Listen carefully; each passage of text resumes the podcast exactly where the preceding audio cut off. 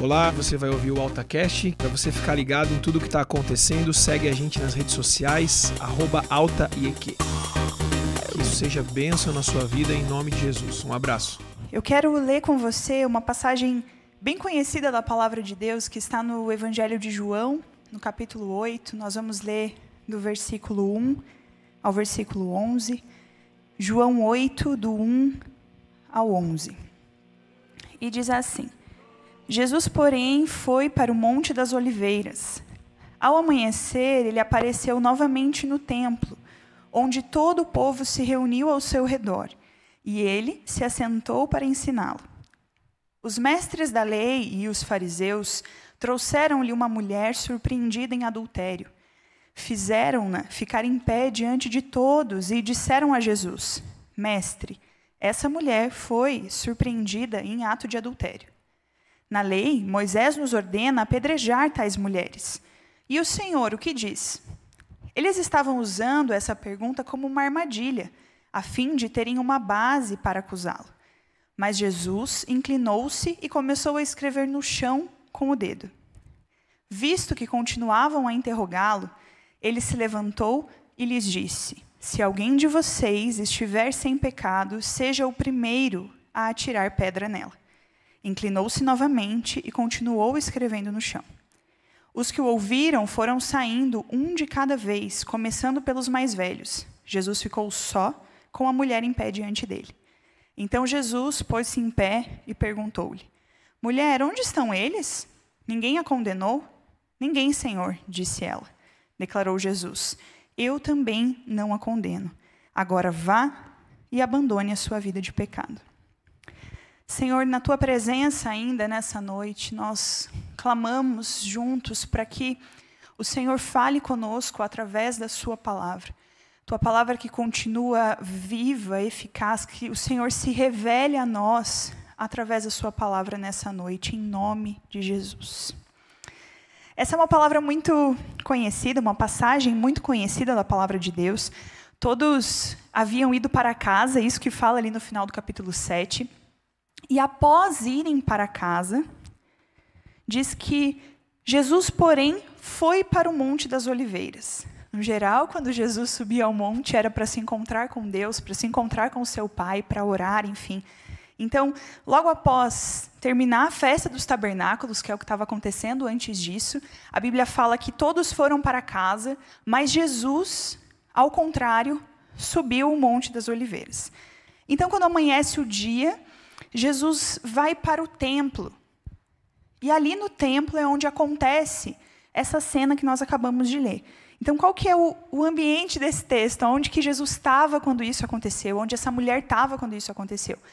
No templo. Então, o que é descrito aqui pelo apóstolo João é que os fariseus chegam, Jesus está ali ensinando as pessoas. Quando ele chegou ao templo, as pessoas estavam à volta dele, então ele se assenta para ensiná-las. E então os fariseus e os mestres da lei chegam. Fariseus e mestres da lei que antes tinham tentado prender Jesus, o interesse deles era acabar com Jesus, matar Jesus, enfim. Jesus não os agradava nas suas atitudes, na sua forma de viver. Então, eles, num geral, procuravam motivos para falar contra Jesus. E esses fariseus, esses mestres da lei, então trazem essa mulher, que a Bíblia fala que foi pega em adultério. E o que eles dizem é assim: Jesus, a lei de Moisés diz que essa mulher deve ser apedrejada. Mas e você? O que, que você diz? O que, que tem que ser feito com essa mulher? O apóstolo João ainda diz que isso era como uma armadilha deles para ver como que Jesus ia se comportar e tentar de alguma forma prejudicar Jesus, prejudicar o seu ministério através da forma que ele agisse nessa situação. E aí, Jesus simplesmente os ignora e começa a escrever com o dedo no chão. Então, eles insistem, continuam falando, mas, mestre, enfim, continuam perguntando o que, que eles deveriam fazer, o que, que deveria ser feito com aquela mulher. E então, Jesus se levanta e fala o versículo que talvez seja o mais conhecido de todos nós nessa passagem, que é: Aquele que não tem pecado, que atire a primeira pedra. E então Jesus volta a escrever no chão e deixa eles com essa frase: aquele que não tem pecado, atire a primeira pedra. E o que a Bíblia nos diz é que depois disso, todos foram saindo, um a um, começando pelos mais velhos, e foram saindo, até que restou somente essa mulher e Jesus. E então Jesus olha para ela e fala: Aonde estão aqueles que te acusavam? Como se Jesus falasse: Ué, cadê? Onde é que foram parar? E ela diz: Não restou nenhum. Então Jesus fala: Eu também não a condeno. Vá e abandone a sua vida de pecado. Jesus não só não a condena, como também diz: vá e abandone a vida que você tem levado, a vida pecaminosa. Não é porque Jesus não a condenou que ele foi conivente com aquilo que ela estava fazendo. E nós podemos tirar algumas lições desse texto, dessa passagem bíblica que nós acabamos de ler. Existiram três tipos de, de ações, três tipos de pessoas envolvidas nessa história: a mulher, os fariseus e mestres da lei e Jesus. O que nós sabemos sobre essa mulher? Nós sabemos que ela aproveitou ali a, a festa, o final da festa dos tabernáculos, para pecar. A festa estava chegando ao fim, provavelmente era aquele momento em que se desmontam as cabanas que haviam sido improvisadas para que as pessoas ficassem, a festa durava muitos dias. E nesse contexto, essa mulher dá vazão aos seus desejos, à sua vida pecaminosa, enfim. Nós sabemos também que ela traiu seu marido, porque a palavra do, do grego no original, quando fala sobre ela foi pega em adultério, está dizendo que era um caso extraconjugal. Só vive um caso extraconjugal quem tem um cônjuge. Então, ela era uma mulher casada que trai o seu marido. Nós sabemos também que ela foi pega em, flagrante. Então, o que, que isso significa? Que não tinha desculpa, que ela não podia dizer: veja, não foi bem assim, você entendeu errado, não era isso que estava acontecendo. Eles pegaram ela no ato do adultério, então ela foi pega adulterando o seu marido. Então ela não tinha o que fazer, ela não tinha não tinha como dar uma desculpa, que é o normal quando alguém é pego em pecado ou em qualquer outra situação que traga vergonha, humilhação. É tentar dar uma desculpa, é dizer que foi um mal entendido, mas ela não tinha como se defender dessa situação. Nós também sabemos que ela foi humilhada publicamente, pelo que nós vemos aqui no texto. Ela foi levada até o templo, provavelmente arrastada por esses homens, colocada em pé no meio do povo, diante de Jesus. E quem a arrastou provavelmente não a tratou com dignidade, como se ela fosse alguém, enfim, ela era uma mulher pecadora. Na verdade, eles pouco se importavam com ela. É isso que nós vemos no decorrer do texto. E nós também sabemos que ela cometeu um pecado que, na época, era um pecado passível de morte, que a consequência, sim, do pecado dela, de acordo com a lei, ela poderia, sim, morrer por conta daquele pecado. E ela, com certeza, era consciente disso, porque as pessoas sabiam que a pena para quem era pego em adultério era a morte. Então, de qualquer forma, essa mulher não era inocente. Ela havia cometido um erro. E existia, sim, uma consequência para esse erro. Além dessa mulher, existiam os fariseus, os mestres da lei. Nós vemos nos capítulos anteriores que eles tinham certa inveja de Jesus, eles queriam prendê-lo, matá-lo. Então, nessa situação, é como se eles trouxessem uma prisioneira, um tribunal, vamos dizer assim, dissessem quais são as acusações que eles têm contra ela, mas colocassem Jesus como juiz. Quem vai julgar você. Então, nós vemos que, diante dessa atitude deles, eles não faziam isso por amor a Deus ou então por condenar a prática pecaminosa que essa mulher, que essa mulher praticava. Não era uma indignação contra o pecado, mas eles queriam sim confundir Jesus, saber o que, que Jesus ia falar, como ele ia falar, o que, que ele ia fazer. Para eles, essa mulher não era ninguém. Ela era uma peça desse jogo com o qual eles queriam destruir Jesus. Primeiro, eles tentam jogar Jesus contra a lei de Moisés. Depois, eles tentam jogar Jesus contra a lei romana, o Império Romano, na época, dizia que judeu nenhum tinha poder para condenar uma pessoa à morte. E Jesus era judeu, ele não poderia fazer isso. E terceiro, eles tentam jogar Jesus contra o povo. Porque se Jesus diz ali que essa mulher é inocente, que ela não deve ser apedrejada, o povo provavelmente ia pensar: Jesus, o Messias, que tem nos ensinado tanto, falado tantas coisas para nós, ele é conivente com o pecado. Ele não acha errado o que essa mulher fez. Além de tudo, os fariseus, os mestres da lei, nós vemos que eles eram muito hipócritas. Eles diziam ter apreço pela lei, diziam acreditar naquilo e defender aquilo com tudo que podiam. Pareciam estar preocupados com a moralidade, com exatamente o que aquela mulher havia feito, dizer que não não aceitavam aquilo, mas a verdade é que eles só queriam atingir Jesus, e apesar de querer atingir Jesus, eles chamam Jesus de mestre, de rabi. Eles são muito hipócritas, falsos nessa, nessa situação. Além de tudo, quando se trata daquela mulher, eles são pessoas más realmente, de índole má, porque eles não se importam com a vida daquela mulher. Eles não estão nem aí com o que vai acontecer com ela. Eles usam a lei bajulam Jesus para tentar matá-lo, e no meio do caminho eles estão usando uma mulher que eles não estão nem aí. O zelo que eles tinham pela lei não era para salvar vidas, mas era sim para condená-las. O oposto de Jesus. Eles não amavam a lei, também não eram inconformados com o pecado. Mas o que eles queriam era usar essa mulher para alcançar aquilo que eles realmente desejavam. Mas uma terceira pessoa que aparece aí, um terceiro ponto de vista, era Jesus. Jesus ele diz que só está livre do pecado, só quem está totalmente livre do pecado tem direito de exercer juízo sobre outro. É por isso que Deus pode exercer juízo sobre outro, porque ele não peca.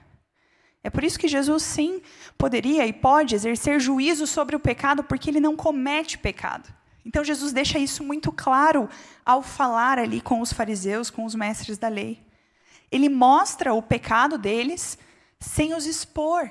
Ele diz: Ah, vocês que, quem não tem pecado, que atire a primeira pedra. O que, ele está querendo dizer? Todos vocês também são pecadores e estão querendo apedrejar uma pecadora. Então, quem não tem pecado, que comece. Ele está expondo o pecado, dizendo: olha, vocês são pecadores, mas ao mesmo tempo, ele não faz com esses homens o que eles estão fazendo com aquela mulher.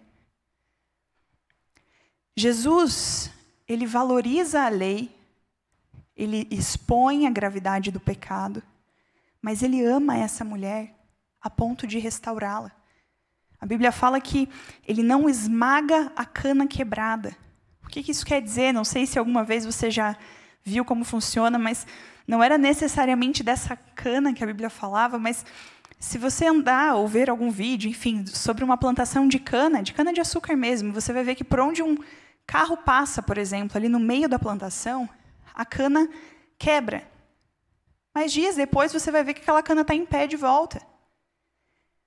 Mas, se aonde ela quebrou, que ficou machucada, alguém for ali e esmagar ainda mais, ela não tem chance de se recuperar.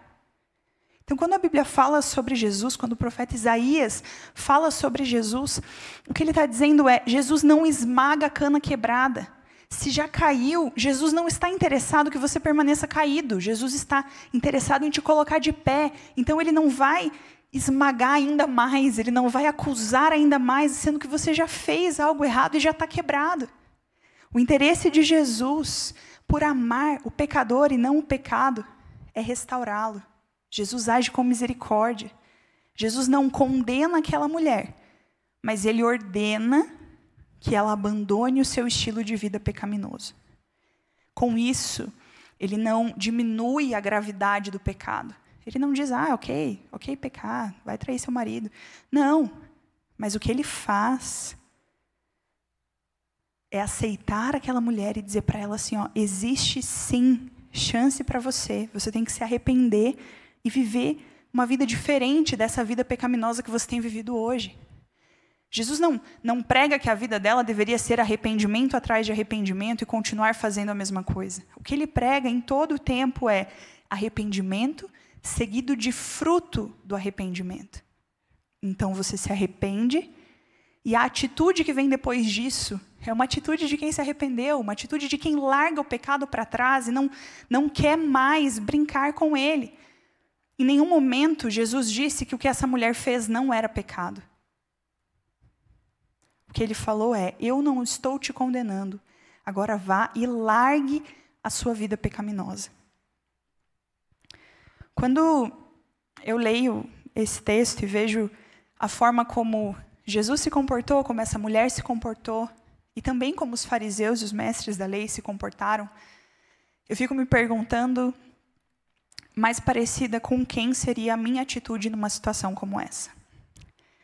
E eu acho que nós podemos nessa noite tirar algumas lições tanto para a nossa vida quanto para os nossos relacionamentos através dessa passagem. Eu não sei como você encara um relacionamento com uma pessoa, a forma que você se relaciona com a sua família, ou enfim. Mas todo relacionamento que é de verdade, ele tem problemas. Ele tem dias e dias. Relacionamentos íntimos com as pessoas, num geral, tem muito problema. Não sei quantos de vocês têm irmão, têm que dividir o quarto com o irmão, ou já dividiram em algum momento da vida. E sabem que você tem que fazer dar certo, que vai, vai ter dias que não dá. Mas você vai querer fazer dar certo, senão a sua vida vai ser um inferno.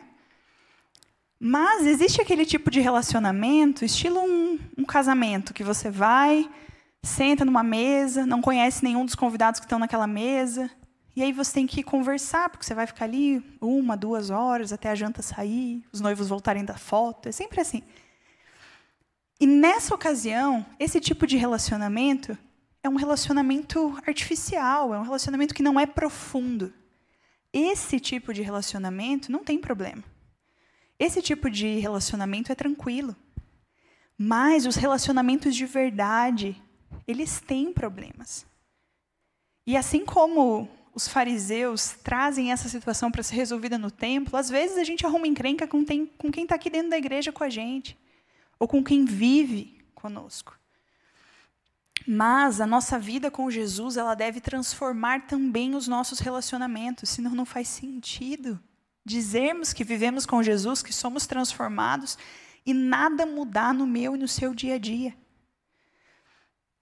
Quando nós olhamos para a atitude dos fariseus e dos mestres da lei nessa passagem, nós vemos que eles expõem o erro daquela mulher porque eles se acham melhores do que ela. Eles usam aquela mulher para alcançar aquilo que eles queriam. Eles queriam atingir Jesus, queriam que Jesus se posicionasse de uma forma que pudesse ser contraditória. Então, eles usam aquela mulher para isso. E eu quero que você pense quantas vezes nós não usamos pessoas para chegar onde nós queremos, sem realmente nos importarmos com quem elas são, por que elas estão onde estão. Quantas vezes nós tratamos os nossos relacionamentos, as pessoas que nós conhecemos, amizades, enfim, como oportunidades, como oportunidade de conseguir aprovação.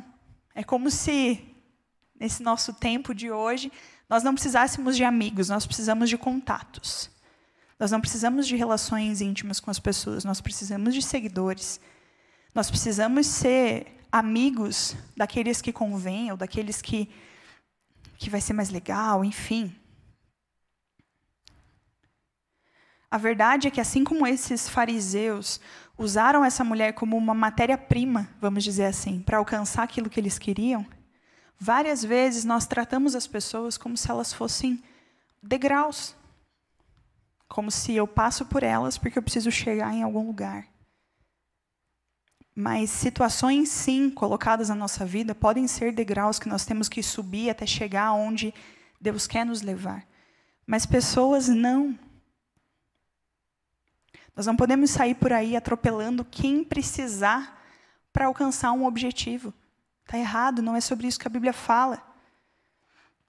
Os fariseus, os mestres da lei, eles não tinham misericórdia dessa mulher porque o ego deles, aquilo que eles consideravam correto, aquilo que eles desconfiavam sobre Jesus, importava mais do que como eles lidariam com aquela situação. Um dos exemplos disso é que eles já começaram errado, é que ela estava sozinha. A Bíblia não fala que o homem que estava com ela também foi trazido para ser apedrejado. A Bíblia fala que eles trouxeram somente a mulher. Desde o começo, a intenção deles já não era punir aquela mulher, mas era entender como Jesus ia se comportar. Quando nós olhamos para a atitude dessa mulher, não há dúvida de que ela errou, não há dúvida de que ela era sim é, pecadora, que ela teve uma atitude aqui que não agrada ao Senhor. Jesus com certeza não se agradou da atitude dessa mulher. Mas no fim, quando nós vemos ali, depois de tudo o que aconteceu, sobre quem? Ela e Jesus. E quando sobra ela e Jesus, não existe mais espaço para o pecado. Jesus deixa claro agora, vai e abandone a sua vida pecaminosa. Por quê? Porque estando com Ele, não existe lado para continuar levando uma vida pecaminosa. E então Jesus diz para ela: Onde estão eles? Onde está o acusador? É isso que Jesus faz com a gente o tempo inteiro. Raramente nós protegemos ou defendemos pessoas numa situação como essa. Porque sim, achamos, não, estou defendendo o pecado. Mas Jesus em nenhum momento defendeu o pecado dessa mulher. Em nenhum momento ele disse, ok, você está certa. Em nenhum momento. O que ele fez foi dizer para ela: Eu não vou te condenar, mas abandone essa vida de pecado. O que me chama a atenção nessa mulher, nós não temos muito de, muitos detalhes do que acontece depois. Mas, quando Jesus fala para ela assim: mulher, onde estão eles? Ninguém a condenou? Ela fala: ninguém, Senhor. Eu acho, particularmente, interpretação minha, que se ela tivesse dito algo a mais além de ninguém, Senhor, nesse momento, estaria registrado aqui. Porque talvez qualquer um no lugar dela ia falar: é, aqueles lá que estavam me acusando, que estavam falando mal de mim, que queriam me atirar pedra, mas que também são tudo errado, pecador. Ela não faz isso. Ela não fala mal dos fariseus logo que eles vão embora. A lição que eu tiro disso é que ela não saiu ferindo porque a feriram. E muitas vezes é assim que nós nos comportamos. Não tenho um motivo real para ferir alguém, mas se eu fui ferida, aí é como se eu tivesse uma licença. A partir de agora, eu trato como eu bem entender. Porque se eu tive um problema lá atrás, não importa se encontrei Jesus ou não. Eu posso agir dessa forma, afinal eu fui ferida, não tem problema se eu ferir também. O que essa mulher fez nos mostra que ela experimentou perdão. E que o perdão que ela recebe de Jesus é muito mais importante do que aquilo que aconteceu anteriormente. E, no geral, todas as vezes que nós experimentamos perdão, a nossa maior dificuldade é perdoar. Porque a gente sempre acha que a mágoa que eu tive, que a forma que eu fui ferida, importa sempre mais do que a forma que o outro está sendo ferido. Afinal, dói em mim, né? termos sido feridos, termos uma história que nos machucou, que nos feriu, nunca vai ser um pretexto, uma desculpa ou um ok de Deus para que você saia por aí repetindo e machucando o outro. A partir do momento que nós encontramos esse mesmo Jesus que encontrou com essa mulher, nós temos sim a chance de caminhar dali para frente diferentes. Quando nós olhamos para Jesus nessa passagem, uma outra coisa que me chama a atenção é que na primeira vez que os fariseus falam, ele não faz absolutamente nada. A Bíblia fala que ele começou a escrever no chão. Ele ignorou totalmente o que eles estavam falando. E para mim, por exemplo, isso é, isso é uma dificuldade. Se chega alguém me confrontando com alguma coisa, é muito difícil que eu não revide na hora. E quantas vezes, quantas vezes nós vemos relacionamentos totalmente destruídos, famílias destruídas, casais, amizades destruídas, porque alguém falou demais, porque alguém falou na hora errada, porque alguém falou que não precisava falar. A Bíblia diz, em Provérbios, Ulisses sempre repete esse versículo, que até o tolo, quando quieto, passa por sábio. O que a Bíblia está dizendo é que, em vários momentos, é melhor você ficar quieto, porque se você abrir a boca, você vai acabar falando algo que possa se arrepender. O que ia acontecer ali era assim: se Jesus dissesse que sim, sim, tem que apedrejar essa mulher, ele ia ter problemas com o Império Romano. Se ele falasse não, não tem que apedrejar, ia parecer que ele concordava com o pecado. E a Bíblia tem sim esse padrão ético, moral, era pecado e continua sendo pecado, é pecado. Ela podia ser apedrejada sim, ela merecia punição. Mas Jesus entra na história e Jesus traz algo novo. A lei é real, mas a partir de mim, como se Jesus dissesse isso, vocês vão se relacionar agora. É a partir de mim. E a partir de mim o padrão vai ser diferente. A lei não foi anulada. Essa mulher merecia sim morrer por aquele pecado, assim como eu e você merecemos em vários momentos, todos os dias da nossa vida, morrer pelo nosso pecado. Mas a conta já foi paga. Jesus disse que ele não veio para abolir a lei, mas sim veio para cumpri-la. Então, é como se ele estivesse dizendo assim, ó, ela não vai morrer, mas eu vou morrer no lugar dela. O pecado dela precisa sim ser castigado, tem sim um preço, mas quem está pagando esse preço sou eu. O que Jesus diz para aqueles fariseus, em outras palavras, é: se vocês nunca falharam, então reclame de quem falha com vocês. Se você nunca falou mal de alguém, então reclame de quem fala mal de você. Se você nunca pisou em alguém para chegar onde você queria, então talvez você tenha um pouquinho de moral para falar se alguém faz isso com você. Mas será que você realmente aguentaria o peso da lei?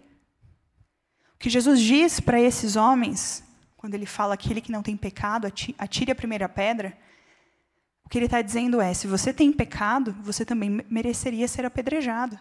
Então, se você não tem pecado, então você pode atirar uma pedra. Nós costumamos ouvir muito que nós devemos tratar as pessoas da forma que nós gostaríamos de ser tratados. E eu concordo com isso. Eu acho que muitas vezes, se nós pensássemos se colocando no lugar do outro, nós agiríamos diferente com as pessoas. Mas o que eu te convido a pensar nessa noite é que a nossa obrigação enquanto cristãos, enquanto seguidores de Jesus, é fazer com os outros, tratar os outros da forma que nós somos tratados por Jesus. Talvez alguns de nós não façam questão de ser tratados bem pelas pessoas. Mas Jesus faz questão de nos tratar bem em todo o tempo. Então o desafio não é fazer com os outros o que você gostaria que fizessem com você, é fazer com os outros aquilo que Jesus fez e continua fazendo por você. Eu quero orar com você nessa noite sobre isso. Talvez sobre alguma dificuldade que você tenha para se relacionar com as pessoas. Eu não sei com quem você se identifica nessa história. Talvez você se identifique com essa mulher que, que pecou e que precisa, precisa do perdão do Senhor nessa noite. Jesus está te dizendo que Ele não te condena, porque Ele já morreu por você, mas o que Ele te pede é abandone essa vida de pecado e então me siga. Mas talvez você se identifique com esses fariseus, com esses mestres da lei, que achavam que estavam certos, mas que julgavam as pessoas o tempo inteiro, por se considerar melhor do que elas, e por isso tinham tanta dificuldade ali para se relacionar. Por isso que a, a forma que eles viviam era tão contrária à forma que Jesus vivia. Eu não sei com quem você se identifica nessa história. Mas é tempo de nós deixarmos a nossa vida com Jesus transformar também a nossa relação com as pessoas que estão à nossa volta. quero orar por você nessa noite. Nós vamos orar também, ter um tempo de intercessão por aqueles que que estão hospitalizados ou aqueles que talvez você conheça que estão com Covid. Nós vamos aproveitar esse tempo para interceder também por essas pessoas. Te convido aí na sua casa a também orar a equipe que está aqui, pequena, reduzida, também orar por isso nessa noite. Deus, em nome de Jesus, Pai, nós chegamos à Sua presença, primeiramente apresentando ao Senhor tudo isso que o Senhor nos fala nessa noite. Deus, nós pedimos que o Senhor venha de encontro ao nosso coração Que o Senhor nos mostre aquilo que nós estamos fazendo e que não te agrada, aquilo que nós estamos fazendo na nossa vida e que vai totalmente contra os teus padrões, a forma que o Senhor espera que nós vivamos aqui nessa terra. Deus, eu oro pelos meus irmãos que estão em casa nessa noite. Alguns que talvez tenham se identificado com essa mulher que foi pega em adultério, que estão lutando contra o pecado, talvez se sentindo expostos por outras pessoas, talvez enfrentando a acusação de Satanás sobre as suas vidas. A minha oração é para que o Senhor traga perdão sobre eles, verdadeiro arrependimento e o desejo de largar essa vida de pecado para trás. Deus, mas talvez vários de nós se identifiquem, Pai, com os mestres da lei, com os fariseus, que têm facilidade em julgar o outro, facilidade em discordar do outro, facilidade em se achar mais do que o outro, mais importante que o outro, facilidade em machucar os outros. Nós te pedimos perdão por isso, perdão por tantas vezes não conseguimos perdoar com tanta facilidade, como queremos que o Senhor em todo tempo nos perdoe. Nós te pedimos perdão pelas vezes que nós usamos a nossa história, o nosso passado, as nossas mágoas como desculpa para ferir as pessoas que nós encontramos pela frente. Nós te pedimos perdão por isso. Pedimos que o Senhor nos encontre nessa noite e que a tua palavra continue falando conosco sobre isso no decorrer dessa semana ao encontrarmos as pessoas talvez dentro da nossa casa, Deus nos ensina, que o Teu Espírito Santo nos ajude a agir de uma forma que te agrada, que agrada o Teu coração. Em nome de Jesus, Pai. Nós colocamos na Sua presença também, Deus, todos aqueles que, que estão com Covid, todos aqueles, Deus, que que nós conhecemos, Deus, ou aqueles que, alguém que está em casa está intercedendo, aqueles que estão nos assistindo, estão com Covid, nós clamamos por cura do Senhor, Pai. Em nome de Jesus, repreendemos toda complicação, Deus. Clamamos para que eles se sintam bem, renovados, Deus, em nome de Jesus. Clamamos por aqueles que estão internados, Deus, entubados, precisando de um respirador. Oramos para que o Senhor os encontre nesse momento nos hospitais, nas UTIs. E o Senhor traga refrigério sobre a dor, traga cura, traga ar àqueles que não têm conseguido respirar. Que o Senhor seja resposta para essas pessoas, em nome de Jesus, Pai. Em nome de Jesus, encontra cada um nessa noite. Traz cura sobre o físico, mas também sobre a alma, sobre as emoções. Aqueles que, por estarem em casa, estarem isolados, têm tido muitos conflitos, Deus, na sua mente, no seu coração, Deus, nas suas emoções, têm dado vazão, Deus, a pensamentos errados. Eu repreendo isso em nome de Jesus nessa noite clamando para que o Senhor vá de encontro a essas pessoas, que o Senhor encha com a sua presença o ambiente em que elas estão, que a tua presença seja palpável, real, em cada casa, em cada quarto, em cada lugar de trabalho em que os teus filhos estão nessa noite. Que em nome de Jesus, Pai, eles experimentem do teu cuidado sobre a vida deles nessa noite. Em nome de Jesus, Pai. Amém.